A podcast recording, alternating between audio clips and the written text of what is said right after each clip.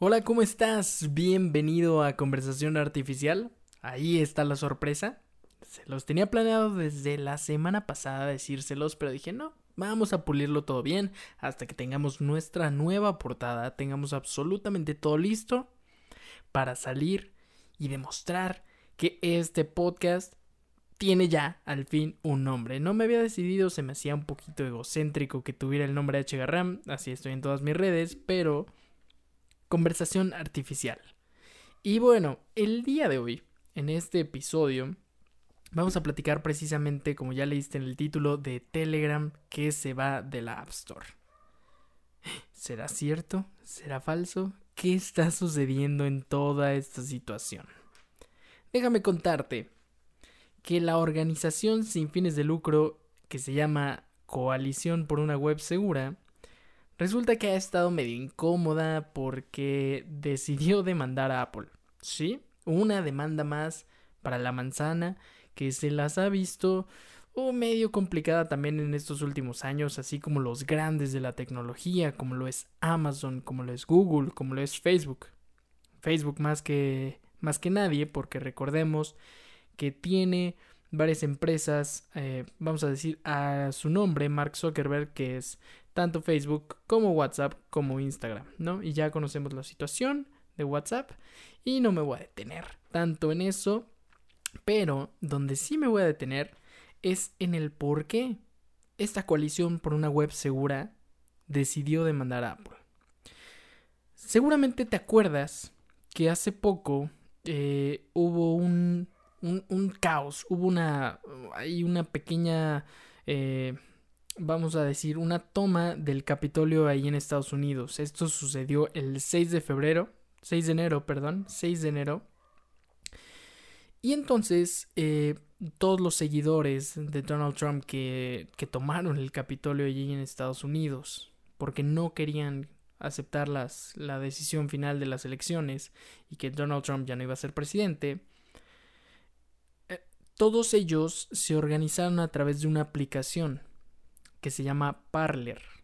¿Qué, qué es esta aplicación de Parler? Bueno, es, es como, como, vamos a decir, lo, lo equivalente a un WhatsApp, lo equivalente a un Telegram, lo equivalente a un Signal. Es una aplicación de mensajería instantánea donde se creó este grupo, donde toda esta gente se organizó para tomar el Capitolio, cosa que no le gustó a la gente de Estados Unidos y tuvieron que platicar fuertemente con Apple y con App Store, o bueno, Android, Google en sí, como para decirle, ¿sabes qué? Bájame pero ya esa aplicación, porque solamente nos va a generar más y más y más problemas. Entonces, terminan por bajar Parler de ambas tiendas y a lo que retoma la coalición por una web segura es que justamente quieren eliminar Telegram tanto de la App Store como de la Play Store por la misma situación. No, no refiriéndome al tema del Capitolio como tal, ni a este grupo en específico, pero lo que sí es que hay diferentes grupos que, que platican mucho de la violencia, que tocan mucho esos temas. Hay muchos grupos pornográficos, hay muchos grupos de, organizaciones eh, malignas, vamos a decirle, que se están coordinando todo a través de Telegram. Cosa que nos pone en una situación ahí medio complicada. O bueno, no a mí exactamente, pero sí a Pavel Durov, que es el dueño de Telegram. Lo pone en una situación ahí medio complicada porque él es un fiel creyente a que toda la información, o bueno, que todos tienen derecho a la libre expresión y que él, él dentro de su compañía no está dispuesto a dar el, los códigos de encriptación y no está dispuesto a romper esta parte de privacidad del usuario. Entonces aquí es donde entra todo este conflicto, porque por un lado es acabar con el mal, por ponerlo de una manera, y por el otro lado es mantener la privacidad de los usuarios. O sea, al final de cuentas, si ponemos una situación hipotética en la que yo quiero hacerle una broma a un vecino o a un amigo, pero no puedo hacerla porque se va a enterar. Está bien, porque vas a prevenir la broma. Pero a mí no me va a gustar que alguien pudo haber visto esa conversación y que alguien se haya metido con mis datos, con mi, o, sea, hay una línea muy delgada en, en, el tema de privacidad y en el tema de, de, vamos a decir, de valores, ¿no? O sea, al final de cuentas, la aplicación lo que hace es facilitar el medio de comunicación, hacer que la comunicación sea más sencilla, utilizando la tecnología, pero si la tecnología se utiliza para mal, ahí entra como este dilema moral que realmente, o sea, créanme, créanme que estuve analizando esta situación y que quise llegar a una conclusión, pero de verdad es un dilema moral muy, muy, muy, muy grande en el cual no, o sea, no, no, he, no he logrado llegar ni siquiera yo a mi propia conclusión. O sea, ahorita que te lo estoy contando, así abiertamente te, te digo, o sea, sí está la parte de privacidad, pero está la parte de, de, de, expresarte libremente. O sea, ¿qué pasa si de repente, por alguna razón, creen que, o sea, tal vez el gobierno estadounidense cree que yo voy a implantar una bomba en, en la Casa Blanca? Y entonces piden el acceso a mis conversaciones de Telegram, Telegram se lo concede, y entonces, ¿qué sucede? Yo ya, yo ya fui violado en, el sentido de, de que pasaron la barrera de la privacidad y ni siquiera pudieron comprobar que yo había sido el culpable de toda esta situación. Entonces, como que esa parte es donde yo, yo, yo creo que sí se debe respetar. Sin embargo, también, si, si nos vamos como a otro hecho histórico, es que el gobierno de Europa, de igual manera, ya, o sea, ya alzó la voz y ya dijo que, que recuerden que en algún momento se supo que también algunos eh, personas que participan en la organización como ISIS, ya saben, estos, estas personas que, que, que causaron diversas explosiones ahí en, en alrededor del mundo, ¿no? Eh, o sea, si se han organizado y ha estado comprobado que lo han hecho a través de Telegram, pues igual y sí hay que poner un poquito un freno de mano, no sé, realmente es una, es una situación bastante, bastante complicada. Pero lo que dice Telegram es que ellos sí han hecho algo porque han visto de repente hay algún grupo que, que tiene referentes a estas, a estas cosas o a estos temas y, y los ha bloqueado. O sea, si de repente están viendo alguna bandera nazi, lo bloquean, ¿no? Porque Evidentemente lo que quieren es que evitar que, se, que suceda eso, pero también no quieren invadir la privacidad del usuario. Este tema me parece muy, muy, muy interesante y muy complicado. Entonces, eh, quiero, quiero que, que entremos, tanto tú como yo, en un momento de reflexión y que nos pongamos a pensar si realmente, si nosotros fuéramos, es que, si nosotros fuéramos una, una, una persona que tiene un secreto, vamos a decir un secreto, no tiene que ser algo eh, tan, tan extremista como, como el que queremos implantar una bomba, pero conocemos un secreto y ese secreto va a descubrir la luz debido a que se cree que nosotros podríamos ocasionar algo de una mayor gravedad. Hay que reflexionar esto y me parece que, que vamos a hacer un par de encuestas por ahí a través de mis redes sociales porque si este, esta pregunta sin específico me parece un gran dilema y no sé qué vaya a suceder con toda esta situación, pero de momento tanto Apple como Google han dicho que no van a eliminar Telegram hasta que se tengan realmente las pruebas como para decir que Telegram es una red peligrosa, porque realmente Telegram no lo es, pero sí la gente que lo está usando. Y ahora pasamos a una noticia muchísimo más alegre, y es que seguramente te ha pasado que estás un fin de semana con tu novia, con tu novio, con la familia, con amigos, y estás en... El, o tú solito, o tú solito, no pasa nada. Y de repente entras a Netflix y empiezas a, a cambiar, ¿no? Sí, estás en Netflix viendo, ay, esta serie se ve buena y no me convence, esta película se ve buena, tampoco me convence. ¿Qué voy a ver? ¿Qué voy a ver? ¿Qué será? Y ahí te pasas horas y horas y horas y horas y horas. Bueno, así como, eh, como comercial, ¿estás cansado de estar en Netflix sin saber qué ver?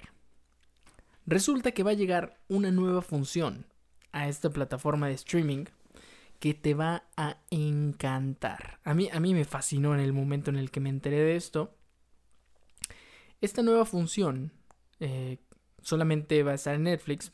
Cabe, cabe recalcar que seguramente veremos en otra plataforma más adelante, pero esto es la razón por la cual Netflix sigue siendo una gran plataforma. O sea, independientemente de que ha salido muchas competencias, Netflix ha sabido innovar donde tiene que innovar. Bueno, ya, sin, todos antes estar así de, oye, ya cuéntame, cuéntame, cuéntame. Ahí voy, ahí voy, ahí voy, paciencia, paciencia. Esta nueva función de Netflix se llama sugerencias instantáneas. ¿Qué es esto, Héctor? A ver, cuéntame, cuéntame que ya, ya me tienes enganchado, ya quiero saber qué es, cómo lo voy a usar, cómo funciona, qué, qué onda, qué show.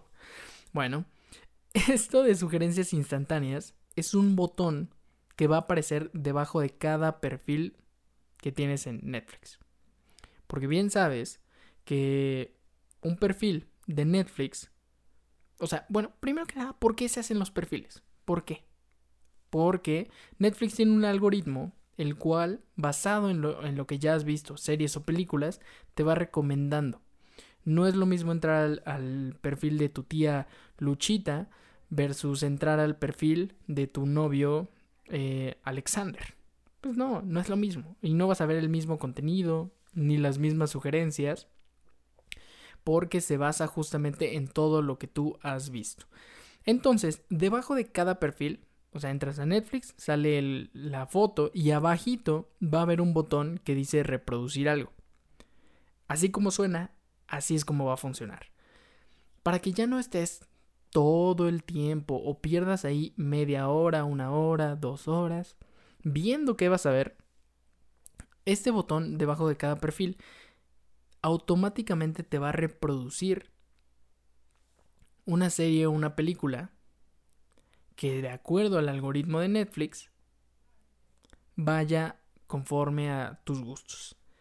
Entonces está buenísimo porque ya no vas a estar ahí eh, pensando en la, en la inmensidad de, del... Se me fue como se dice lo del cangrejo. Eh, entonces te va a ayudar muchísimo y, y déjame decirte que esto o sea, esto, de esta nueva función de Netflix no es, entre comillas, no es nueva porque empezaron una fase de pruebas desde julio 2020, pero pues todavía están, están ahí como entre que lo sacan o lo sacan. Lo único que ha dicho Netflix es que va a salir el primer semestre del 2021, entonces igual y para junio, igual y para junio ya lo tenemos. Pero esta función me parece que va a ser muy, muy interesante. Y de acuerdo a las primeras impresiones de, de las personas que tuvieron la oportunidad de estar en esta prueba, hay ocasiones en las que esta nueva función también te reproduce alguna serie o película en la cual te hayas quedado a la mitad. O, reanudar pues la, la, película o serie. Ya es que de repente eh, pues no sé, ya, ya te estás durmiendo, estás viendo una serie y dices, no, ¿sabes qué? De aquí mejor mañana, mañana le sigo. Entonces puede que en el momento en el que piques esta nueva función, este nuevo botón de reproducir algo, te dé la serie en la que te quedaste. O sea, la verdad es que es una muy, muy, muy buena función. Que a mí me parece que nuevamente le da otro respiro a Netflix. Y para cerrar el episodio del día de hoy, tenemos dos preguntas que nos llegaron a través de las redes sociales. Recuerden que en todas las plataformas me encuentran como arroba hgarram. Nos llega una por parte de April que nos dice, ¿qué intereses de Apple tendría para quitar Telegram? Eh, realmente no creo que eliminen como tal eh, esta aplicación.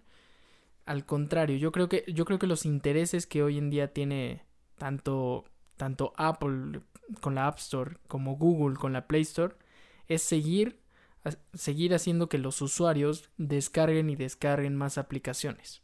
Entonces, realmente la finalidad de y la postura de Apple y Google yo creo que va a ser defender Telegram porque va a ser una de las aplicaciones más descargadas, me atrevo a decir que este año.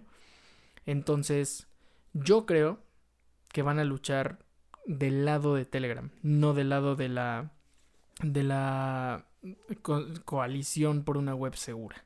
Entonces, yo creo que eso es lo que va a suceder. Y también nos llega una pregunta por parte de Memo que dice que qué micrófono utilizo eh, cuanto podcast y en cuanto al video, los videos que subo a YouTube, que sí es el mismo. No, no Memo, el, el, el, micrófono que utilizo para grabar videos para YouTube es un pequeño lavalier, lo conseguí ahí en, a través de Amazon. Y si quieres, te dejo la liga aquí abajito en la descripción de este capítulo. Y el micrófono que utilizo para grabar podcast, sí es uno un poquito más avanzado y, y pero realmente también es, es, lo puedes adquirir como un precio bastante económico, creo yo. Eh, de igual manera te lo dejo aquí abajito en la descripción. Todo, todo, ahora sí que todo el equipo que he comprado ha sido a través de Amazon, entonces no deberías de tener ningún problema en adquirirlo. Que por cierto, aprovechando tu pregunta como recomendación final de este podcast, les cuento que hay una página que se llama Kepa o Kipa, no sé cómo se pronuncie, pero se escribe K-E-E-P-A. Esta, esta, pues no es una aplicación como tal, vamos a decir que es como una extensión de Google Chrome. Es una página donde tú entras y lo conectas directamente con Amazon y de esa manera tú puedes traquear los precios de los productos que te interesan. Entonces, digamos que, por ejemplo, a Memo le interesa comprar este micrófono y lo ve en un costo de 1700. Entonces, con Kepa tú puedes traquear justamente y te va a notificar en el momento en el que este micrófono baje a la cantidad que tú estás dispuesto a pagar. Espero que les haya gustado y hayan disfrutado de este episodio número 26.